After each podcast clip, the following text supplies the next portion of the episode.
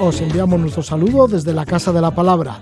Nos escucháis gracias a las ondas de Radio Euskadi y Radio Vitoria. Iniciamos la semana, como es norma, con el espacio marino a golpe de ola.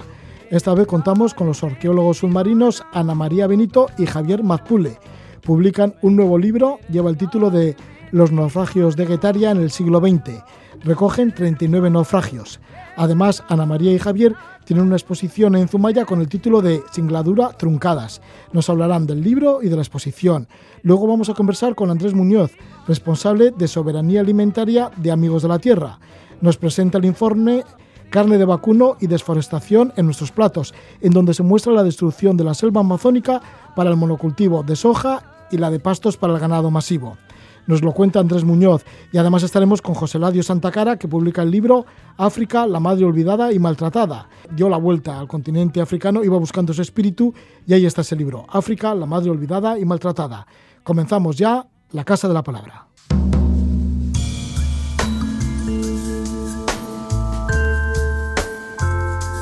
En la Casa de la Palabra, escenas marinas a golpe de ola.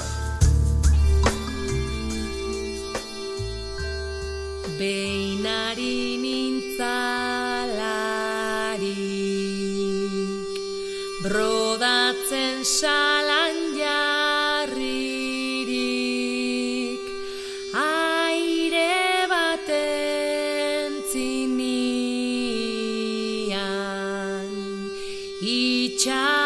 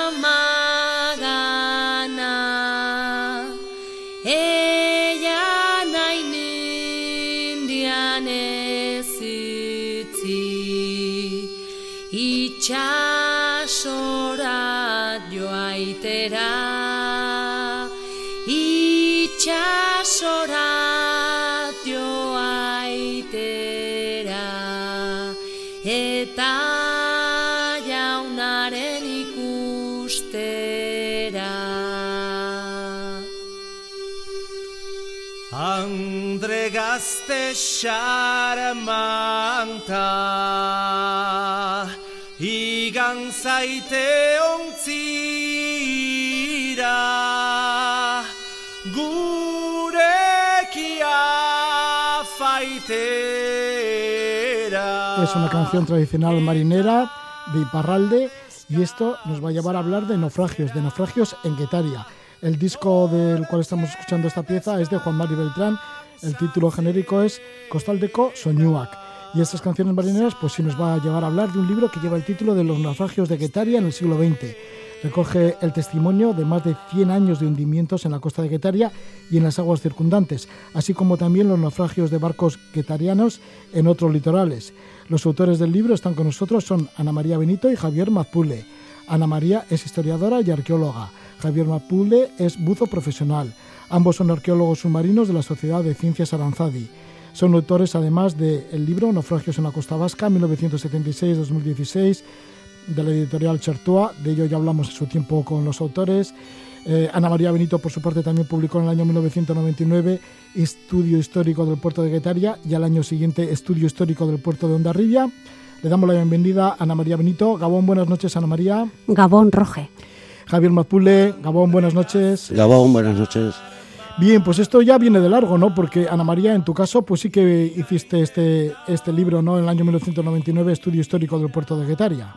Pues sí, realmente yo llevo muchos años ya sumergida en las aguas de Guetaria de alguna manera y realmente también porque empezamos, que no es el tema ahora y hablaremos quizás más adelante, haciendo arqueología subacuática también ahí en Guetaria, con un pecio del siglo XVI. Es decir, que realmente llevamos muchísimos años en Guetaria. Ana María, por cierto, que ya que has nombrado que iniciaste ahí los, la arqueología submarina en Guetaria, ¿por qué te metiste en el tema de, de la arqueología submarina como historiadora? Bueno, por la necesidad, de alguna manera, porque en ese momento eh, prácticamente no había nadie que lo hiciera y entonces salieron unos restos, bueno, refiriéndonos concretamente, es un mundo mucho más amplio, ¿eh? trabajé también con materiales en el Cabo de Iger, pero bueno, respecto a Guetaria, pues se descubrieron allí unos tochos de fundición y entonces eh, los trajeron a Aranzadi y bueno, eh, me tocó a mí de alguna manera casi y entonces, de hecho, en aquella época, en el año ochenta y tantos, no sabía bucear, aprendí a bucear, formamos un equipo y trabajamos durante más de 10 años. Javier, y en el caso de este libro, Los naufragios de Guetaria en el siglo XX, ¿pensabais que ibais a encontrar tantos naufragios como los que habéis encontrado? Porque son alrededor de más de 40, ¿no? Eh, 39, si no me equivoco. Pues 39, la verdad es que al principio no, no, no pensábamos que, que iba a dar para tanto cuando el ayuntamiento nos propuso investigar sobre este tema. Y luego, bueno, a medida que íbamos haciendo entrevistas, vimos que, que la cosa iba aumentando y es cuando se decidió hacer esta publicación. Ana María, ¿y cómo habéis seguido la estela de estos accidentes marítimos y naufragios? Bueno, esta singladura comenzó en el año 2017, es cuando tuvimos esas primeras reuniones en el ayuntamiento y después a partir del 2018 eh, eh, comenzamos a hacer entrevistas con personas que habían vivido un naufragio tuvimos incluso esa suerte, ¿no? Personas que habían sobrevivido a algún naufragio, que estaban en Guetaria, o otras personas que tenían noticias de esos naufragios o que habían ayudado a los salvamentos. Es decir, fue un tema bastante intenso de entrevistas personales eh, y después ese trabajo, ese trabajo de información que recopilábamos con las personas, lo completábamos con trabajo también de archivo. En el Ayuntamiento de Guetaria, consultando actas municipales y algún expediente de salvamento marítimo, también en la Cofradía Elcano de Guetaria y en el Distrito Marítimo de Guetaria, sobre todo ahí. Ahí consultamos índices de roles de navegación y libros de registro de buques, que nos han ayudado mucho a, de alguna manera, dar una información mayor de todos los siniestros, porque como bien sabes, tanto en el primer libro como en este, nos interesan los sucesos, pero también toda la vida del barco, casi desde que se pone la quilla eh, en el, en, en el astillero. ¿No? ¿Qué os contaban algunos de estos náufragos que podíais mm, mm, que podíais entrevistarles? Porque claro, algunos no, no lo, no lo- no lo pueden, ¿no? Pero ¿qué os contaban estos náufragos y cómo lo hacían? Bueno, pues al- algunos no, a- no asimilaban, no querían hablar mucho del tema todavía. Pero bueno, poco a poco eh, vieron que más o menos esto era un homenaje a todos los náufragos de, de Guetaria. Y entonces, bueno, poco a poco nos iban contando las historias. Sí, porque son historias de la misma costa de Guetaria, pero también os habéis ido bastante lejos, ¿no? Porque sí que habéis seguido también a otros barcos que tuvieron sus accidentes fuera de estas costas. Sí, mira, por ejemplo, te puedo hablar del Yolimar. Este era un mercante de 59 metros de eslora, no, 69 metros de eslora, eh, construido en Alemania, que en, en origen se llamó Charlotte Bastian, pero luego fue comprado por la familia Alcorta de Guetaria y lo renombró Yolimar y lo abanderó en Panamá.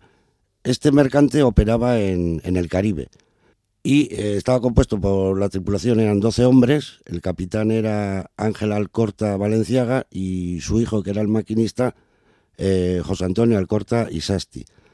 Bueno, este mercante, perdón, eh, zarpó de Honduras el día 21 de febrero de 1976 y con destino eh, Isla Margarita en, en Venezuela, con un cargamento de troncos.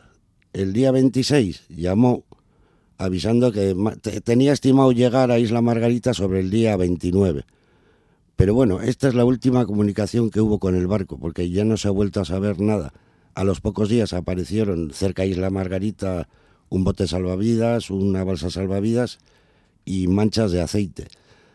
¿Qué es lo que pudo pasar? Porque exactamente no se sabe. Eh, Sí se sabe que en la zona eh, se levantó un huracán esos días. Esto, unido a la carga de troncos, pudo ser que volcase el barco y no les dio tiempo ni, ni- ni a mandar el SOS. Pero hasta el día de hoy no se sabe nada. Así que perecieron todos. Todos, todos. De los 12 tripulantes de, de este mercante, con tripulación, bueno, lo que son oficiales de Guetaria. Ana María, bueno, pues este mercante que sucedió cuando zarpó de Honduras hacia la isla Margarita en Venezuela en el año 1976, pero cerca también habrán tenido que ver bastante las galernas. Sí, efectivamente, sí, sí. Así además hablamos un poquito, como no nos va a dar tiempo a hablar de los 39 sucesos eh, de los siniestros marítimos, pues al menos hacemos un poco de eh, una visión ¿no? general y, bien, es muy importante, como todos sabemos aquí, los que navegamos y, y los que se han movido por el Cantábrico, la importancia y, de las galernas ¿no? y, la fuerza que ellas tienen. Sabemos la de 1912, que afectó principalmente a Bermeo, pero aquí en el libro presentamos una de 1949, del 5 de septiembre del 49, que es la primera vez que se publica sobre ella. Quiero decir que es desconocida a nivel, eh, vamos a decir, editorial de alguna manera. ¿no? Entonces ese día eh, había tres pesqueros, tres pesqueros, dos de Guetaria, el Lourdes Coama y el José Ignacio Arena, el uno de 12 metros, el otro de 13, vamos, prácticamente iguales, y un pesquero, eh, eran vapores pesqueros, ¿eh? y uno de, de Amestimendi, y estaban faenando en línea en la zona que llaman Alicante Cocosca es decir, eh, cosca o costa, es decir, que es una especie de saliente en la costa que está junto a un caserío que hay arriba, ¿no? que se llama Alicante, aunque resulte extraño, es un sitio muy habitual de pesca ¿eh? para los guetariarras y los de la zona. Entonces estaban faenando allí los tres a, a, la pesca del cimarrón, los tres pesqueros, y de golpe se desencadenó, como siempre suele ocurrir, sin avisar, y más en aquella época, que los servicios meteorológicos no funcionaban como ahora, una galerna impresionante que según uno de los testigos, Juan Eizaguirre, fue realmente un tifón, casi un tornado. Además, quiero mencionar a Juan Eizaguirre, que le conocían en el pueblo como Juanito Santi, y yo tuve, bueno, y Javier también, la suerte de, estar con él, ¿no? Era un superviviente impresionante ya de mucha edad y tristemente nos ha dejado hace muy poquito. Es decir, hemos podido compartir con él eh, todos estos años de alguna manera, incluso pudo ver el libro, la presentación oficial que hicimos en Guetaria y, y, bueno, y aquí está, aquí está su memoria, ¿no? Entonces quiero también que sea un homenaje para él especialmente, aunque realmente con el libro queremos hacer un homenaje a todas las personas ¿eh? que naufragaron y a todas las embarcaciones, evidentemente. Entonces, bueno, pues los tres pesqueros se dieron la vuelta, se quedaron quilla al sol y en los tres, curiosamente, falleció una persona, los otros se protegieron debajo en una especie de, de bolsa que que queda eh, eh, en las una cámara de aire. Sí, en una cámara de aire que suele quedar. Entonces se protegieron, pero eh, tres personas, una en cada, en cada barco, pues falleció. Eh, los barcos de Guetaria se recuperaron, fueron, fueron llevados a puertos, uno con el Casimirona, el José Ignacio Arena y el Urdes Coama ahora no recuerdo quién le, quién le, quién le llevó, pero el caso es que los, los, pesqueros se salvaron, se recuperaron y siguieron navegando. Sin embargo, el Amestimendi de ya se fue al fondo. Pues esta galerna de 1949, porque luego también hubo otra bastante fuerte en el año 1961. Efectivamente, sí. La del 61 sí es más conocida. Esa ya ha habido algunas publicaciones sobre ella, porque no afectó eh, solo a Guetaria o a nuestra zona, vamos a decir, de estudios, sino afectó a todo el Cantábrico. Llegaron a morir eh, 83 pescadores y, más de 20 pesqueros se fueron a pique. Eh, en concreto el Isarra, que es el que ahora nos interesa porque era de Guetaria, claro, hubo muchísimos más, pero estaba faenando con otros pesqueros cerca de Santoña. Y entonces, eh, bueno, pues eh, le llegó este viento impresionante del noroeste y la tripulación, pues para hacer frente ¿no? a la situación, lanzó lo que ellos llaman la balsa, es decir, un ancla flotante para intentar un poco amortiguar ¿no? la, la fuerza del mar. Pero bueno, al final llegó mar con olas gigantescas, dicen de hasta más de 12 metros de altura y vientos huracanados. Seguro que fue así, ¿eh? lo comentan así, pero bueno, seguro que fue algo parecido y no pudieron poner marcha eh, no pudieron darle marcha al motor eh, y entonces, bueno, tampoco tenían bomba de achique, intentaron evacuar el agua que entraba con baldes, bueno, fue un desastre y decidieron abandonar el barco. Afortunadamente y casi siempre, como sabemos, los pesqueros faenan con otros compañeros. Entonces estaba cerca el Ezequiel y otro barco de Guetaria y entonces todos los, eh, la tripulación de Lisarra pasó al Ezequiel Y bueno, como, como recompensa a este salvamento que hizo el Ezequiel, pues la Sociedad de Salvamento de Náufragos le condecoró con un diploma y la medalla de plata de premio. Esto era muy habitual en esa época. Actualmente esto no se hace, porque claro, hay medios de salvamento, pero en esa época que no los había, o había muy pocos, entonces a todo pesquero y a la tripulación y al patrón de esos pesqueros que rescataban a otros pesqueros, la sociedad de salvamento le concedía en honor pues este diploma y la medalla de plata, o de plata o de bronce, etcétera. Bueno, pues estas son algunas de las historias de esos 39 naufragios, estos siniestros marítimos que se recogen en este libro, Los naufragios de Guetaria en el siglo XX. Y estamos con sus dos autores, arqueólogos submarinos, Ana María Benito y Javier Mazpule, que habéis hecho esa presentación en Guetaria, como no, y además tenéis ahora una exposición en Zumaya. La exposición en Zumaya lleva el título de Singladuras truncadas, que estará hasta el domingo 18 de abril, hasta este próximo domingo 18 de abril en la Lóndiga de Zumaya. Vais además a ofrecer una charla este mismo martes 13 de abril a las 6 de la tarde presentación además con el libro y coloquio. Pretendéis que también haya un coloquio con las personas que asistan, ¿no? Sí, es lo que más nos interesa realmente, eh, porque lo que nos lo que nos aportan las demás personas, las personas que pueden asistir a estas charlas, que muchas veces son también familiares eh, de náufragos o que han, han, han vivido ¿no? unos sucesos similares, aunque no sean de Guetaria, sino de la zona, pues son aportes importantísimos. ¿no? Es muy enriquecedor, es más enriquecedor casi que lo que nosotros le podemos aportar. Entonces realmente animamos a, a las personas interesadas a que asistan porque les haremos hablar, ¿no? queremos escucharles, es lo que nos interesa. Y perdona, lo único quería comentar también, que se me ha olvidado al principio, bueno, agradecer ¿no? Eh, pues a las personas que han aportado económicamente eh, pues, eh, dinero para que este libro se, haya podido de alguna manera plasmar ¿no? y editar. Es decir, a, los alcaldes de Guetaria inició el trabajo Nica Lerchundi y después lo ha continuado Arich Alberdi a Emeterio Urresti de la Cofradía y a Juanjo Lavarría del Gobierno Vasco. Eh, gracias a todo su aporte hemos conseguido pues, llevar a cabo esta singladura. ¿no? Y el libro también está en euskera, es decir, naufragio eh, Getaria con naufragioak, ok, garren mendean.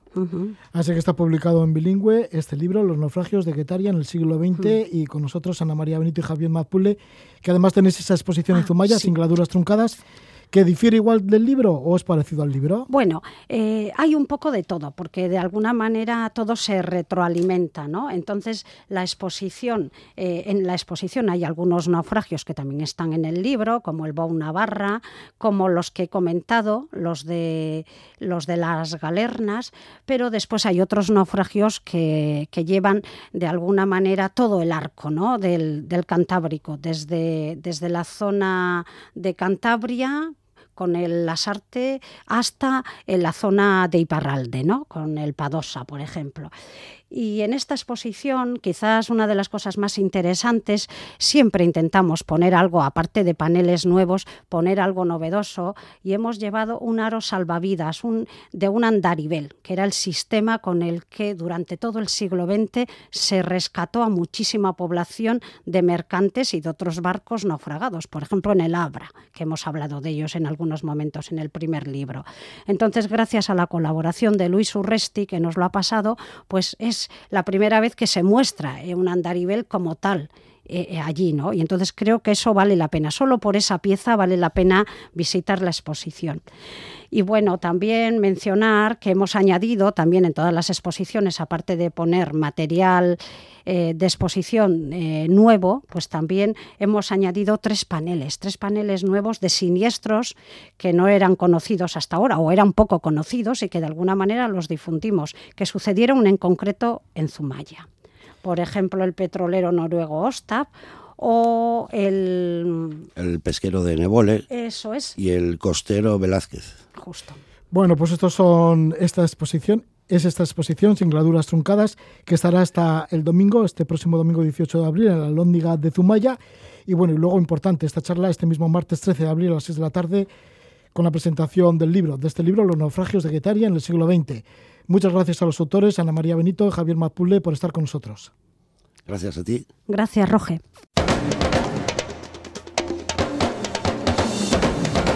Casa de la Palabra. Emisión de oxígeno.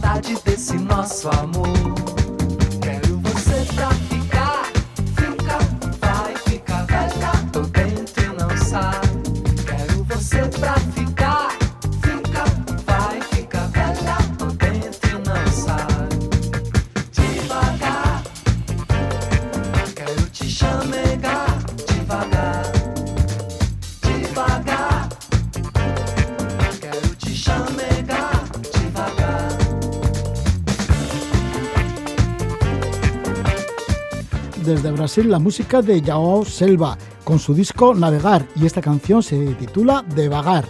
Y vamos a hablar de un informe que ha hecho Amigos de la Tierra que nos va a llevar hacia la Amazonía. Nos interesa este informe elaborado por Amigos de la Tierra sobre carne de vacuno y deforestación en nuestros platos. Vincula la deforestación de la Amazonía con supermercados de España y Europa en general. Entre 2014 y 2019, España importó más de 20.000 toneladas de carne de vacuno de tres grandes empresas brasileñas relacionadas con la deforestación. Sobre este informe nos habla Andrés Muñoz, responsable de soberanía alimentaria de Amigos de la Tierra. Andrés Muñoz, bienvenido, muy buenas noches. Hola, muy buenas noches. Sí, Andrés, ¿cuál es la vinculación entre las grandes empresas de vacuno brasileñas con la deforestación? Bien, pues, pues en, esta, investigación hemos analizado las importaciones de carne de vacuno procedente de Brasil, principalmente de tres grandes empresas brasileñas que son JBS, Minerva y Marfrig, las cuales están directamente eh, relacionadas con la deforestación en la Amazonía, a su vez con la vulneración de derechos humanos de los pueblos indígenas y de las poblaciones campesinas allí en Brasil. Analizando los datos de estas importaciones, hemos visto como en el periodo entre el año 2014 y 2019 España eh, ha importado 20.000 toneladas, como bien comentaba, que representan eh, esas 20.000 toneladas de estas tres empresas el 42% del total de importaciones de carne de vacuno de Brasil, las cuales, como digo, están directamente relacionadas con deforestación y vulneración de derechos humanos. Para simplemente para que contextualizar y que la gente entienda, solo en el año 2019 con el dato del año del 2019, España fue el cuarto país europeo en cuanto al volumen de importación de carne de vacuno procedente de zonas afectadas de deforestación en Brasil y el tercer país de huella de carbono asociada por esta producción de carne de vacuno. Y esta carne la encontramos en supermercados en Europa y también aquí en España. ¿En dónde se vende esta carne? ¿En qué supermercados? Pues analizando los datos hemos comprobado cómo los importadores españoles eh, que, traen esta carne de vacuno tienen relaciones comerciales con supermercados como Mercadona, el Corte Inglés, Alcampo o Carrefour. Y a nivel europeo, eh, con cadenas eh, de supermercados que también tienen presencia aquí en España, como pueden ser Aldi y Carrefour. ¿Cómo es la deforestación de la Amazonía por esta carne de vacuno? Pues como, como funciona la, la, trama o la dinámica de la deforestación en, en zonas como la Amazonía de, en Brasil, pero también como sucede en las sabanas y bosques del Cerrado y el Gran Chaco, es que se generan estos incendios que son eh, en la mayor parte de los casos provocados con el tal con, con, la finalidad de, producir de, de, crear zonas abiertas para los pastos para estos animales para la alimentación de estos animales con lo cual eh, están directamente relacionadas con esta deforestación. Sí que es verdad que en un segundo término estas tierras normalmente suelen ser, utilizadas para la producción de soja transgénica que también está relacionada con la ganadería industrial, puesto que esta soja se produce para importarse en países como España, en este caso para, para producir cerdo industrial para su comercialización en países como China, con lo cual es un negocio transnacional con un grave impacto climático y de deforestación. Con el tema de la soja transgénica que se cultiva en la Amazonía y esa relación también con España y con la carne de cerdo, pues tiene que ser importante, ya que España es la tercera productora de la producción de carne de cerdo industrial, ¿no? Sí, efectivamente, España es el tercer país productor mundial de carne de cerdo industrial que está destinado su mayoría a, a la exportación en países como, como China o principalmente Asia y también países europeos. Y todo esto se da en un contexto donde el sistema alimentario está altamente globalizado, donde el control por la parte de las grandes corporaciones es cada vez mayor y donde los intereses de ese comercio internacional están en manos de estas empresas. En un momento además donde actualmente se está negociando el Tratado de Libre Comercio entre la Unión Europea y Mercosur, que va a tener graves impactos, como decía, a nivel climático, a nivel de deforestación y a nivel de, vulneración de derechos humanos, puesto que se va a incrementar la importación tanto de carne de vacuno, como comentábamos al comienzo, como también de soja eh, para la importación para la, alimentación de estos animales aquí en España. Sí, el Consejo de Europa que pretende, como dices, firmar este Tratado de Libre Comercio entre la Unión Europea y los países de miembro del Mercosur, en el cual está Brasil, pero bueno, otros países también de Sudamérica. Sí, efectivamente, la zona de Mercosur eh, afectaría a países como Brasil, Argentina, Paraguay y Uruguay, que son zonas productoras de carne y de soja y que este modelo de producción industrial está teniendo graves impactos en sus comunidades y en, la deforestación, como comentábamos al principio. Se prevé que este, si se lleva a cabo este, la ratificación de este tratado, aumenten, pues para que nos hagamos una idea, en un 30% el, la cuota de importación de, esta carne de vacuno. Eh, no solo se importaría más carne de vacuno, se importaría mucha más soja, se importaría mucho más etanol, que son producciones que están directamente ligadas con, la deforestación y con la industrialización del sistema alimentario agrario ahí en los países del Mercosur, sino que además sería un grave riesgo para los consumidores aquí en Europa, puesto que se eh, rebajarían los controles en seguridad alimentaria y los estándares medioambientales de estos, estos productos que se importan a, aquí a Europa y que serían consumidos por, por todas nosotras. Andrés, como consumidores, ¿cómo podemos conocer la procedencia de estas carnes? ¿Hay una normativa en el etiquetado? Pues este, este, es otro de los principales hallazgos de esta investigación. Eh, en la Unión Europea actualmente no tenemos mecanismos suficientes para que los consumidores tengan toda la información para decidir qué tipo de eh, carne quieren consumir. Para que nos hagamos una idea, cuando vino la sucedió la crisis de las vacas locas, eh, se cambió la normativa de etiquetado para intentar eh, aumentar la trazabilidad de dónde venía esa carne.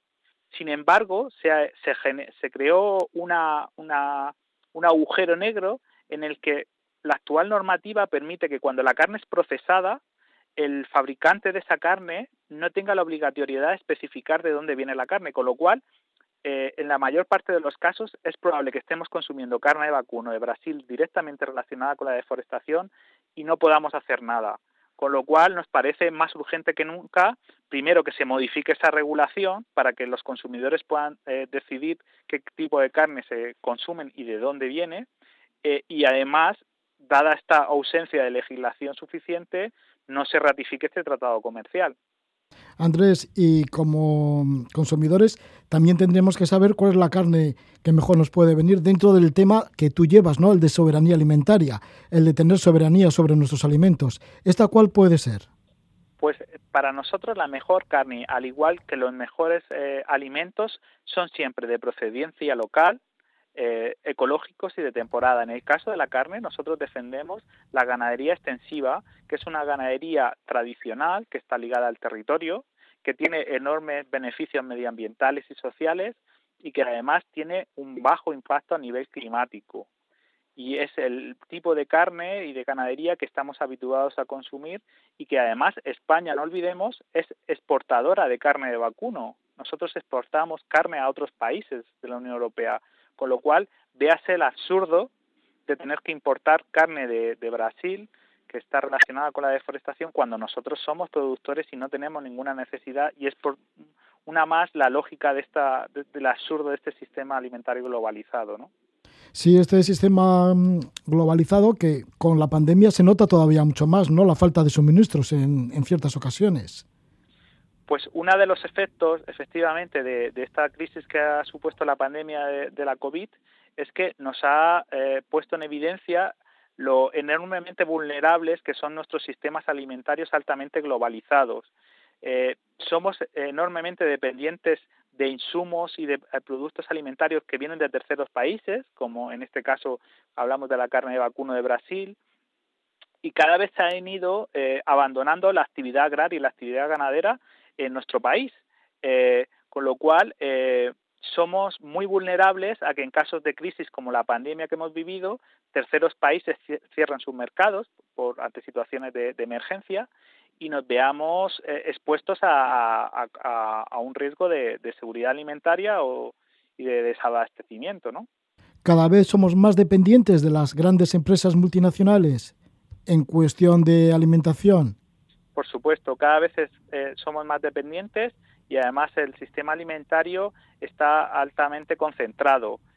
Son las mismas empresas las que producen las, las semillas, las que producen los plaguicidas, eh, en el caso de la agricultura, son las mismas empresas las que producen los productos como la soja, que luego sirven para fabricar esos piensos y que además son las que dominan en la industria industrial cárnica, la, la producción industrial cárnica y luego su comercialización. Con lo cual, cada vez estamos más en manos de estas empresas sin que las autoridades tomen cartas en el asunto o tomen cartas en el asunto para precisamente favorecer esta gran concentración empresarial. ¿Cuáles son los beneficios de la ganadería local, la ganadería que está dentro de la soberanía alimentaria? Pues como decía, el modelo de ganadería que nosotros defendemos, que es el de ganadería extensiva, también ecológica y ligada al territorio, es una ganadería tradicional donde los animales eh, se alimentan principalmente de los pastos, viven al aire libre, eh, tienen unos enormes beneficios ecosistémicos para el medio ambiente, ya que ayudan, contribuyen a su conservación, generan y apoyan las economías locales de los lugares donde se desarrolla esa actividad, con lo cual fijan población en el territorio. Además, eh, generan una actividad donde toda la actividad de la agricultura y la actividad de la ganadería están integradas y no están separadas, con lo cual eh, cerramos los círculos de esa, de esa actividad. Y, y, por supuesto, desde el punto de vista del consumidor, eh, tenemos la certeza de que nuestra, nuestro consumo eh, contribuye a esa riqueza de, del mundo rural, conocemos quién produce esos alimentos, de dónde vienen y cómo han sido producidos, y esa para nosotros es la mejor garantía de seguridad y de soberanía alimentaria. Bueno, pues ahí está esa ganadería local, tradicional, en contra de las grandes empresas, sobre todo en este caso que estamos tratando, de esas grandes empresas que llegan desde la Amazonía de Brasil. Has nombrado a GBS, a Minerma y a Marfrin. Bueno, pues ahí está ese informe que habéis redactado, elaborado por Amigos de la Tierra sobre carne de vacuno y deforestación en nuestros platos. Muchas gracias por esta información, Andrés Muñoz. Muchas gracias y buenas noches.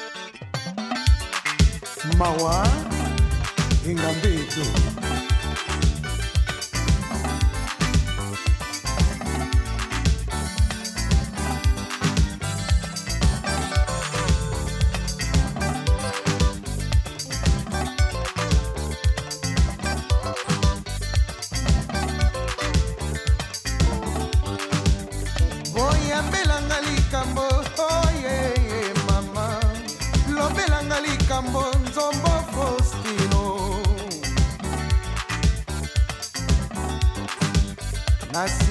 Ya solo o oh, nasiliki natomboki ya solo oh.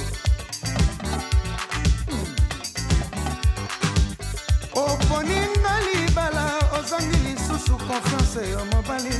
Nzoto motema ezali selioko nga na yo tozala boye babengi mariage tozalaka molongo ya sombo nazwi exame mpo ya bomoto na ngai tosali mariage kasi okozanga konfiance na yango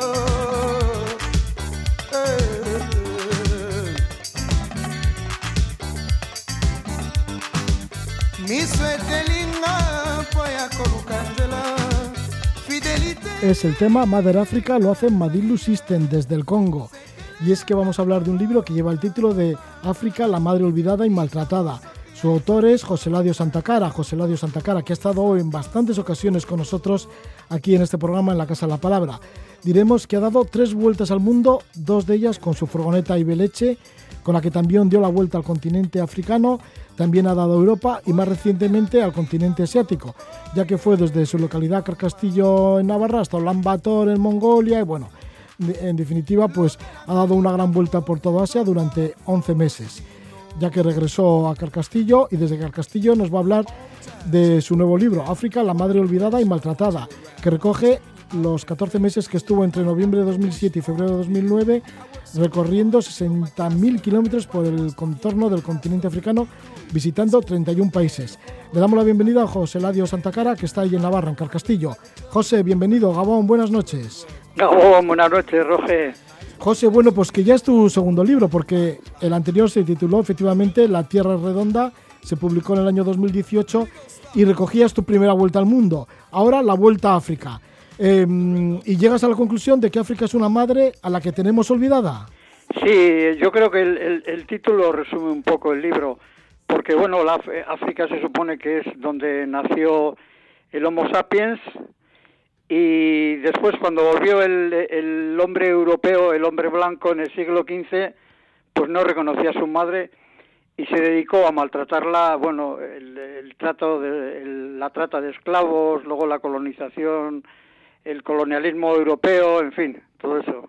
¿Cómo lo has podido comprobar sobre el terreno? Pues sí, sí, lo pude comprobar, porque claro, muy, mis viajes son muy, muy a ras de suelo y efectivamente se nota, no sé, yo suelo decir que, que la, la mayor desgracia de África es que no es dueña de su destino. Y sí, ahora las, las caras que se ven son todas negras, pero detrás de los negros del gobierno sigue, por desgracia, sigue estando el hombre blanco, que es el que controla gran parte de la economía. Y bueno, probablemente el país más desgraciado sea el Congo, el Congo eh, belga, el antiguo Congo belga, el Congo Kinshasa. Y su gran desgracia precisamente es esa, que es un país muy rico. ¿Qué aspectos quieres destacar en este libro? ¿Qué aspectos de lo que has vivido en África, qué es lo que más quieres reseñar? Hombre, probablemente ahora me viene a la cabeza casi lo, lo más importante de África es el papel de la mujer. O sea, la, la mujer es la que lleva a África. Eh, no sé, está en todos sitios, la mujer eh, la embarazan, se, se van, la dejan con los críos y luego se dedica a hacer pequeños negocios o fundamentalmente África son las mujeres. Y bueno, luego aparte de eso es todavía en África hay humanidad. No sé, yo siempre he dicho que en África el negro siempre tiene cinco minutos para ti aunque vaya a un funeral porque me llegó a ocurrir eso, ¿no? Entonces, y, luego ver, ver ese, esa cultu esas culturas, bueno, culturas no, culturas que se quedaron destrozadas ya con, con, la, con el, la esclavitud que duró, no sé, hay algunos autores que hablan hasta de 100 millones de, de, de, hombres y mujeres en su mejor época de la vida, pues que se fueron allí sacados para llevarlos a América, la mitad se quedaban en el, en el mar y probablemente igual no fueron 100, pero bueno, aunque sean 40, 50, es terrible, ¿no? Quedado, toda la economía quedó destrozada y cuando ya se iba recuperando algunas zonas, pues llega otra vez el colonialismo, que fue una forma para Europa, pues, de, de dirimir ahí sus... Los problemas que tenía en Europa los quisieron dirimir allí, ¿no? Entre Francia, Alemania y Gran Bretaña. Sobre todo, bueno, Bélgica se metió por medio con el, con el nefasto rey Leopoldo, pero en fin fue otra forma ya de no sé darle un poco la puntilla y, se ve que no no no sale de allí no puede salir lo tiene muy complicado y sí, te han contado ellos que todavía está esa fuerte huella de la colonización. Ya has nombrado a Leopoldo II, que dominó lo que es ahora la República Democrática del Congo, antes el Congo, el Congo belga. Pero las gentes del lugar, incluso, bueno, pues también sé que en Costa de Marfil estuviste con una monja navarra que también te habló un poco de la situación sí, de, de mi pueblo de tu pueblo. Ah, de Carcastillo, además. sí sí sí claro bueno, ¿y qué te han ido contando de eso, de la colonización, del, del esclavismo y lo que queda hoy en día todavía en el continente? Una cosa muy curiosa porque lo observa en otras zonas también, en América lo observé, que en África hay una especie de amor-odio hacia el hombre blanco, ¿no? El hombre blanco pues llevó allí la, eh, la tecnología, la gran industrialización, toda esa serie de cosas, pero a la vez los destrozó, incluso físicamente los aniquiló, ¿no? Las, las matanzas que hay allí de los gereros en, Namibia y en otras zonas son tremendas, ¿no? Para conquistarse todo un continente. Entonces queda esa especie, digo, de relación de amor-odio, ¿no? Hacia el hombre blanco. Por una parte lo admiran y por otra parte todavía un resentimiento muy grande, muy grande. Por darte un detalle, es curioso el efecto dejado porque, por ejemplo, me acuerdo, sí, en Malawi, en Malawi estuve en casa de un, pues era el representante popular allí. No era el representante oficial, porque claro, hay como, como dos administraciones. La oficial, la que dejó pues el hombre blanco, el, el, belga, el inglés, el francés, el portugués y luego la suya propia. Y entonces en casa de ese señor pues le pregunté a ver cómo funcionaba el tema y dijo, mira, aquí todos los temas que hay en el pueblo pasan por mí. Si yo no puedo solucionarlo, entonces sí intervendrá el gobierno. Claro, eso es una dicotomía tremenda. Viven en dos mundos, en el suyo y, y en el que les han impuesto que está allí para quedarse. José, y luego está el tema también de la aventura en tu libro, ¿no? Este libro, África, la madre olvidada y maltratada. ¿Y eras consciente cuando saliste a vivir aventuras desde Carcastillo de Navarra que te ibas a encontrar solo en el continente africano? Y, bueno, mm, claro, venías ya curtido de una vuelta al mundo y seguramente que la carrerilla pues ya te llevaba hacia ello y no te importaba lo que te podías encontrar. Pero sí que has vivido experiencias bastante extremas en algunas ocasiones. Claro, e-, eso es curioso porque, porque lo pongo en la, la introducción del libro de África, digo que a nadie se, lo, se me ocurriría eh, decirle que vaya a África en las condiciones que yo fui. O sea, eso es, eh, no sé, tener todos los boletos para no volver. Bueno, yo pude volver, pero, pero muy mal, porque la camioneta no, no estaba en condiciones. Era, es una tracción delantera, nada más, ni siquiera está elevada, no tiene tomas de aire elevadas. Las ruedas son de 15, o sea, son relativamente pequeñas pero bueno, me pudo el corazón, dije, voy a ir a África y voy a ir a África, ¿no? Entonces sí, no, África, África es algo, es una experiencia tremenda porque, bueno, es casi todo en zona tropical, entonces tienes época de lluvia y épocas secas, pero es, es prácticamente imposible agarrar todo en época seca. Y claro, si la agarras en épocas de lluvia, bueno, si hubiese carreteras, pues no estaría mal, pero como las carreteras muchas veces no existen, pues bueno, las la, experiencias del Congo, pues para mí se han quedado, ¿no? Porque a veces con las, poniendo las cadenas de la nieve, las ruedas delanteras, pues aún podía pasar, pero más de una vez pues tenía que pensar, bueno, de esta no salgo, a ver, ¿qué, qué puedo eh, recuperar de Ibileche? Porque la daba por perdida cantidad, veces la dado por perdida, ¿no? Y luego, claro, el tema político, pues hay, hay sitios que el gobierno no controla, no controla zonas del país y también otra vez me está acordando, esto fue en el Congo Brazzaville, eh, pues pasé un control de la, del, del ejército y no me cobraron nada. Me dice, pero de aquí a 40 kilómetros tienes un control de la guerrilla, esos te cobrarán. Claro, como yo ya, ya me había enterado, pues cuando pasé por ahí, pasé a todo correr y hasta ahí los dejé con la metralleta en la mano.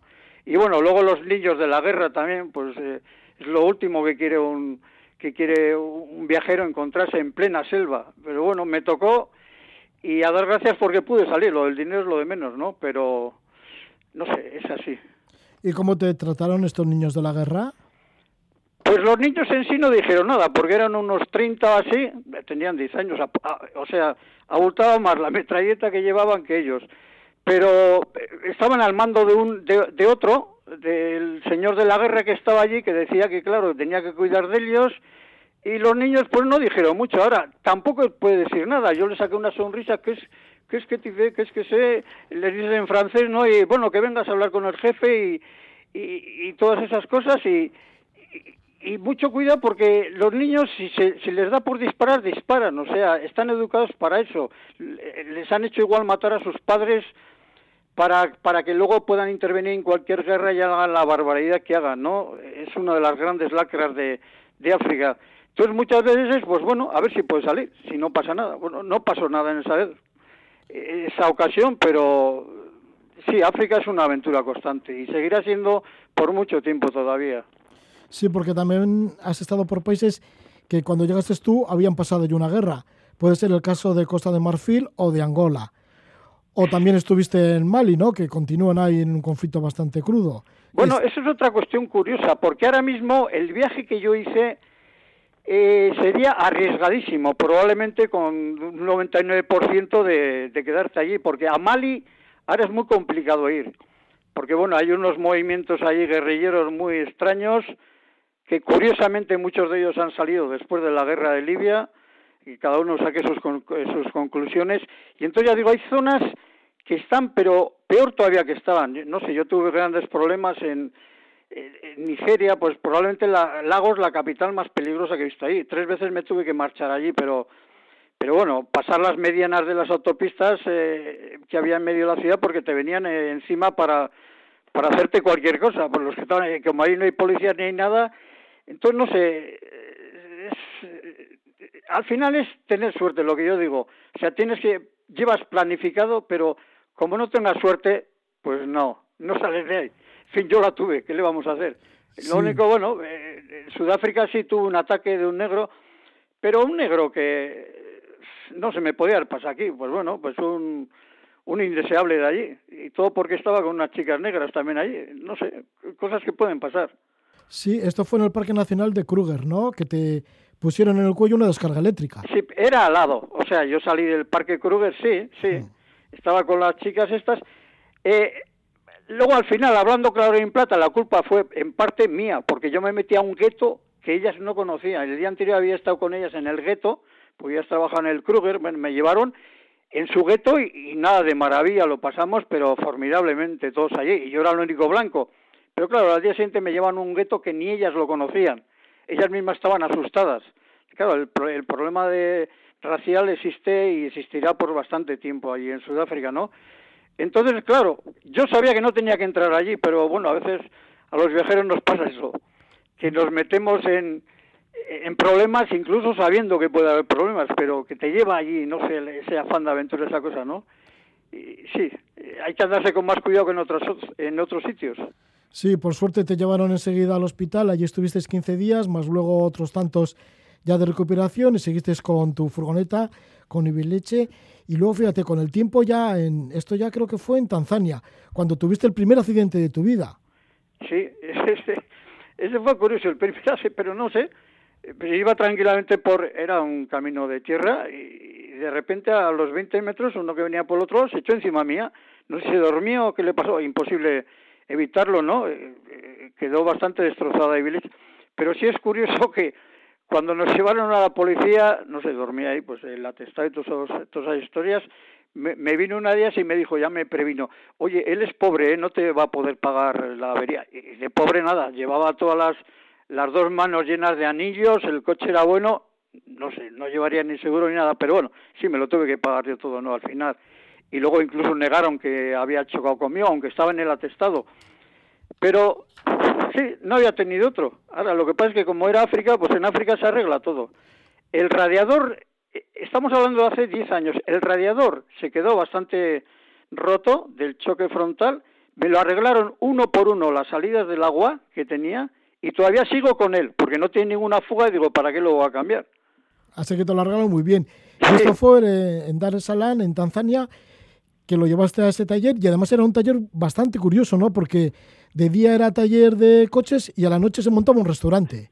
y además estuviste ayudando ahí Son cosas de África, sí. Sí, y además estuviste ayudándoles a ellos, ¿no? En el restaurante. Sí, había que pelar patatas, eh, preparar los, preparar los pollos, que estaban riquísimos. Yo, yo tengo un recuerdo buenísimo de aquello.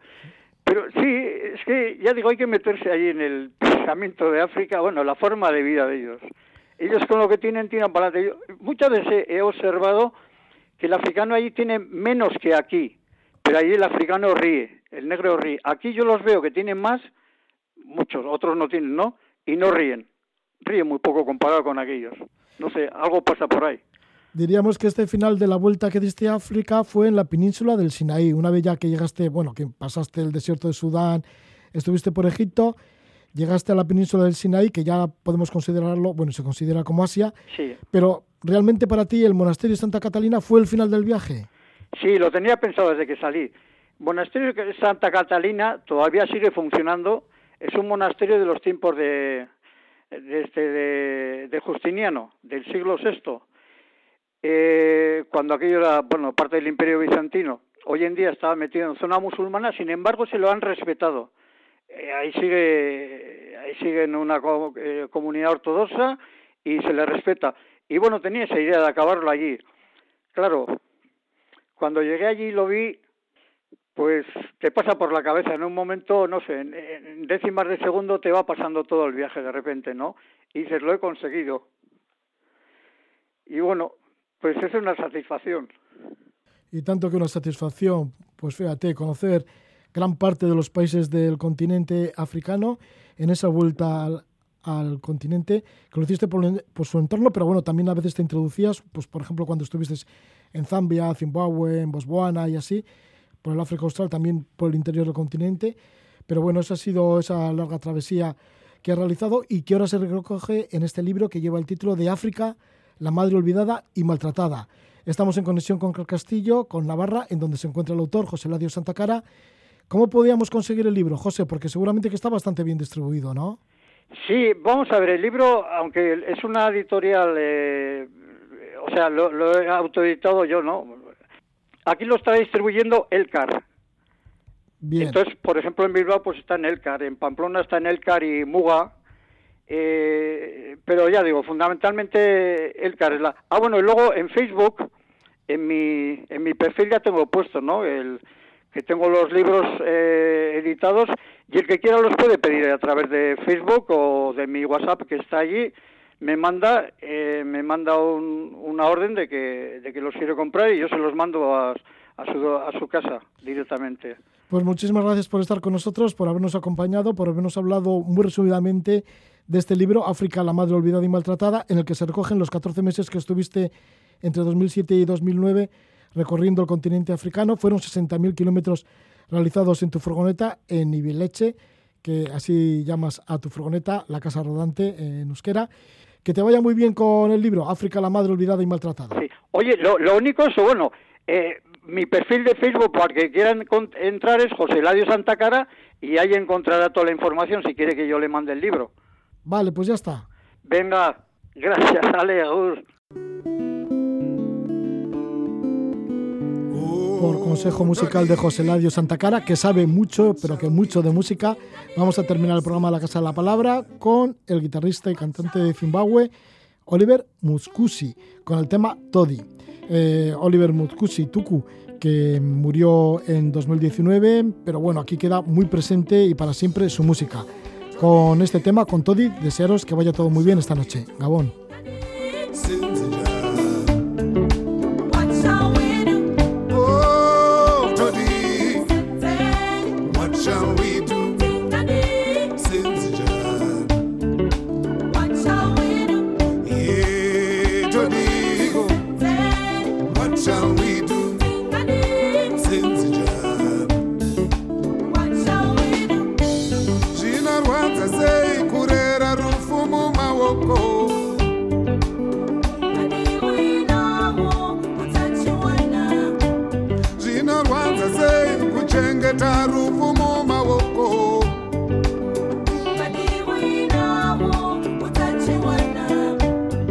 zvapabata pamborere pasina rarango